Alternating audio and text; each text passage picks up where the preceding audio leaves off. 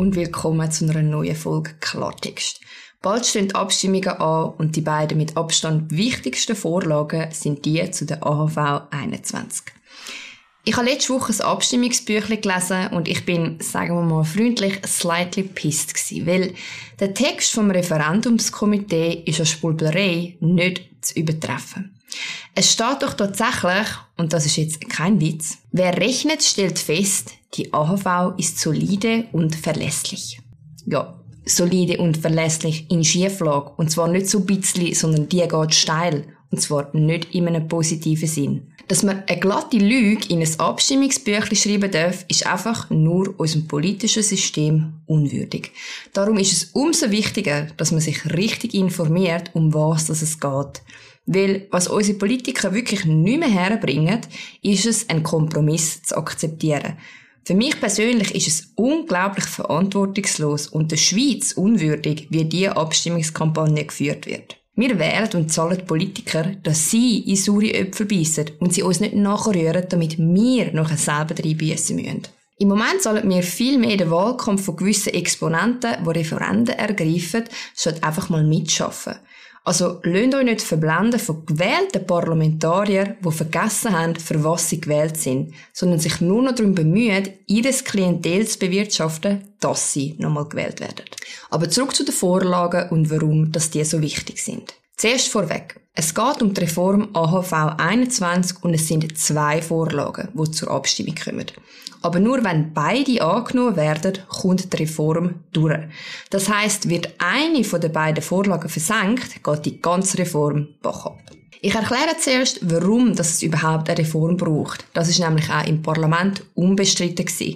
Also bevor plötzlich einzelne Exponenten von der SP plötzlich miraculously gefunden haben, der AHV es eigentlich top, weil sonst die eigene Argumentation nicht mehr funktionieren würde.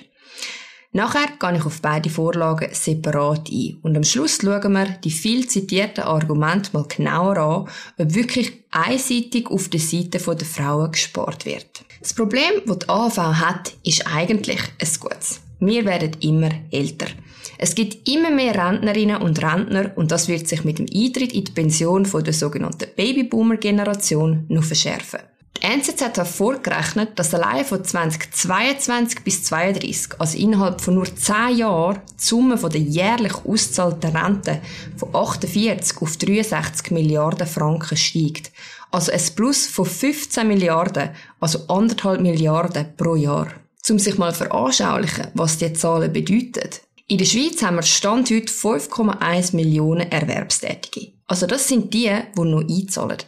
Das bedeutet, wenn sonst einfach nichts passieren würde, wäre das eine Mehrbelastung von 300 Franken pro erwerbstätige Person pro Jahr. Und zwar nicht für ihre eigene Rente, sondern nur zum ein Loch stopfen. Tönt easy? Ich finde nicht. Weil mit einer historisch tiefen Geburtenrate und einer historisch hohen Lebenserwartung wird sich das Problem nicht einfach verziehen. Im Gegenteil. Die Einnahmen, also das, was wir einzahlen, wächst weniger stark als das, was wir ausgeben. Die Finanzierung von unseren Renten ist also in den Wort der SP solid und verlässlich am Arsch. Ohne Reform wird sich der AHV-Fonds ab 2027 stetig entleeren. Also ab in fünf Jahren.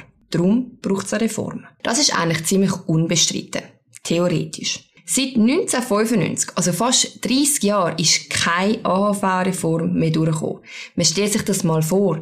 In der Zwischenzeit hat es fast zwei Millionen mehr Leute in der Schweiz. Die Lebenserwartung von Männern hat um sieben Jahre zugenommen und die von Frauen um fünf. Das ist alles gut.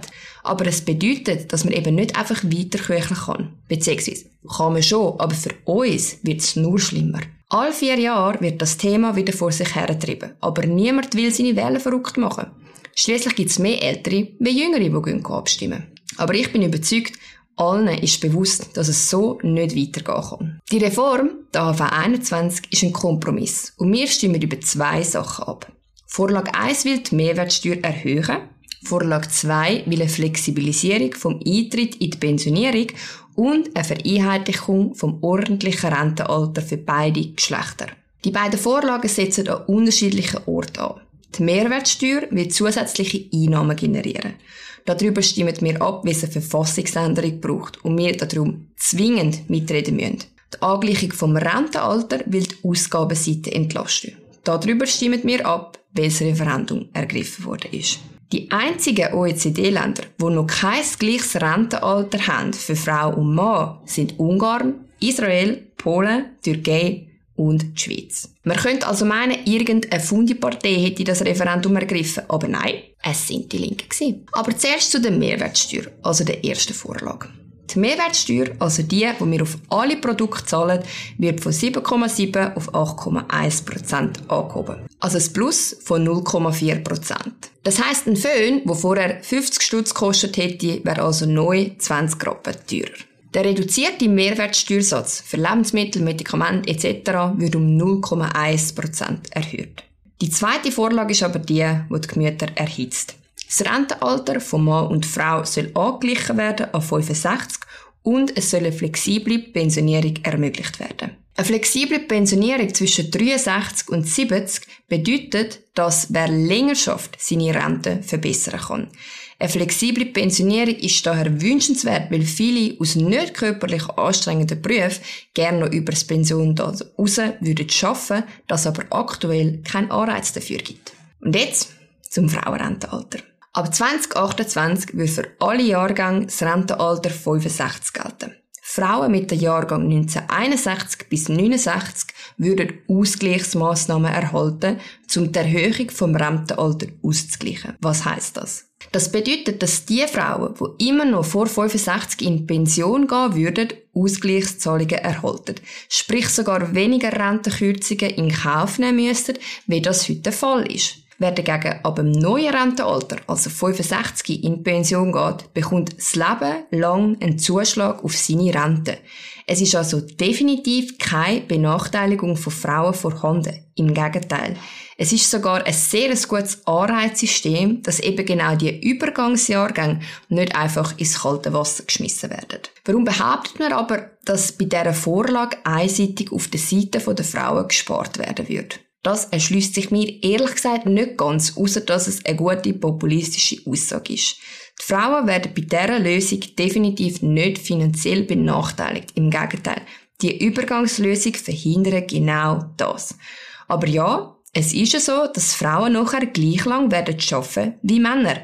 Das ist sozusagen ein Downgrade, wenn man Gleichberechtigung scheiße findet. Aber ist das nicht genau das, was man eigentlich unter Gleichberechtigung versteht? Dass man nämlich gleich behandelt wird vom Staat. Wie gesagt, die einzigen OECD-Länder, die noch kein gleiches Rentenalter haben, sind Ungarn, Israel, Polen, Türkei. Das sagt, glaube ich, genug, oder? Ja, es ist so, dass Frauen, vor allem in älteren Generationen, deutlich mehr gar nicht oder mehr Teilzeit geschafft haben.